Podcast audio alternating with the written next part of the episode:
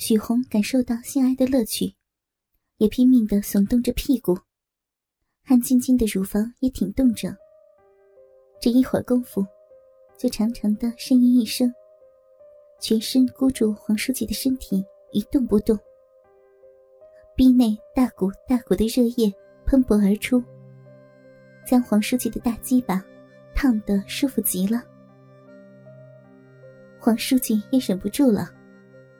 继续冲刺了几十下，当鸡巴再次突入他小臂深处的门户时，精液像子弹般，全部射入了许红的体内。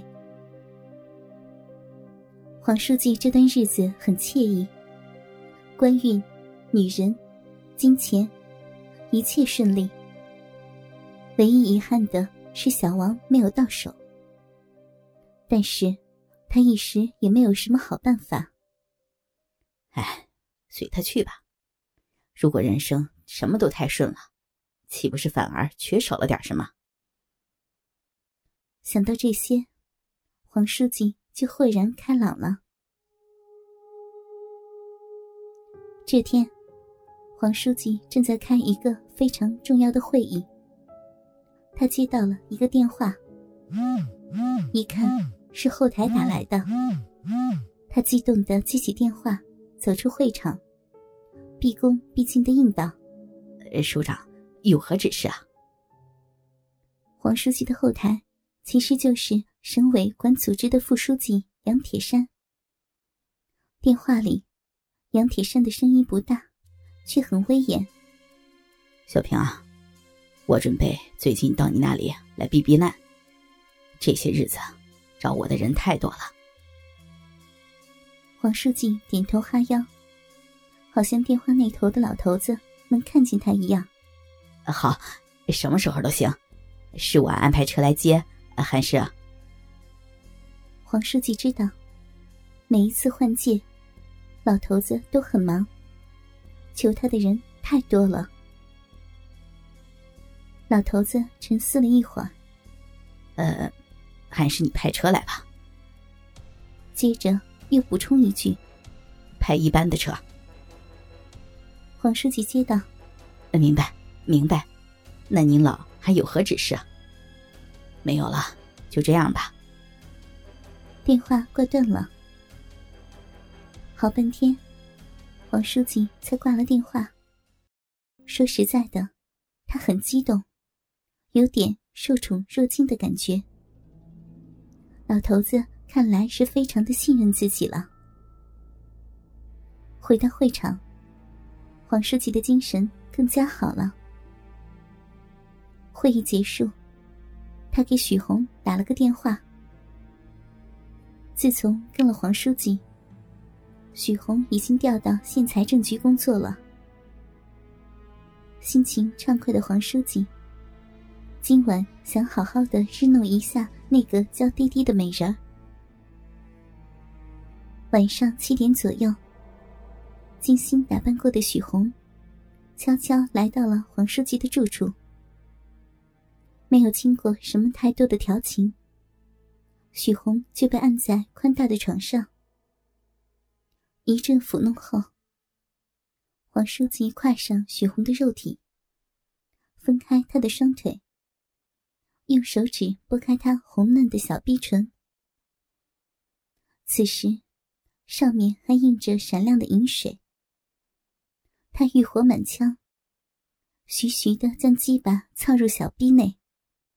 好紧，好紧啊！许红的逼火热优质，一瞬间插入后，整个大鸡巴立刻被一种柔软嫩滑、火热所包围。经过，还有着一种仿佛具有生命力的弹跳感觉。许红的娇躯颤抖着，接纳了他的侵略，因为兴奋而呻吟着：“老公，老公，好胀啊！老公，美死红红了！”许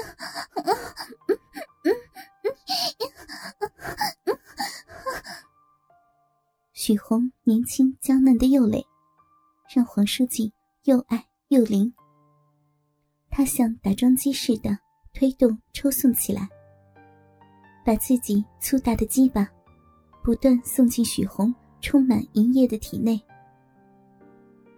许红喘息呻吟着，紧紧的抱住黄书记，一双雪白的大腿盘绕在他粗壮的腰间，而黄书记则更粗暴的肆虐占据进出他美丽的身躯。然后，就在最后的一击中，黄书记将大量浓稠灼热的精液射入许红的子宫内。红红，我的心肝我好爱你啊！黄书记一边说，一边瘫了下来，而许红则脸色潮红，香汗淋漓的瘫在床上，一双玉腿无耻的张开着。黄书记尚未完全软下来的大鸡巴，还操在他湿淋淋的小臂内，感受着那高潮中的痉挛。黄书记这些天，除了自己风流快活外，还在战战兢兢的等老头子的电话。他和老头子的关系很复杂，真可谓一言难尽。当年在部队的时候。老头子已经是副师长，黄书记是老头子的通讯员。在老头子的关心下，黄书记上了大学，提了干。老头子转业到地方任副省长。当时，黄书记还是黄副县长。随着老头子的升迁，黄副县长慢慢成了黄书记，而且。市委副书记的位置，还给他留着呢。黄书记能有今天的一切，老头子功不可没。为此，黄书记对老头子可是感恩戴德。只是，每当送老头子信用卡时，黄书记的心中会略略有那么一点的不满。终于等来了老头子的电话。这次到大禹是私人行为，不准备弄出什么动静。黄书记当然明白老头子的意思，派郭雨山把老头子接到了大禹。晚上，在花园饭店为老头子接风洗尘。为了有点气氛，黄书记叫上了许红。老头子喜欢郭雨山，席间。郭雨山紧挨着老头子，媚态十足。老头子看起来心情不错，小酌了几杯。只有许红不明白，黄书记为什么对这个老头子这样的毕恭毕敬。但聪明的女人很快就猜出了个大概。老头子似乎对许红很感兴趣。目光几乎游离在他的身上。没有多久，饭局就结束了。老头子宣布：“今天晚上就这样吧，我有点困了，想早点休息。”说完，目光就落在了许红的身上。黄书记明白了，老头子想吃嫩草，虽然心里很不爽。但是表面上一点也没有流露出来。黄书记知道怎么做才能让大家都高兴。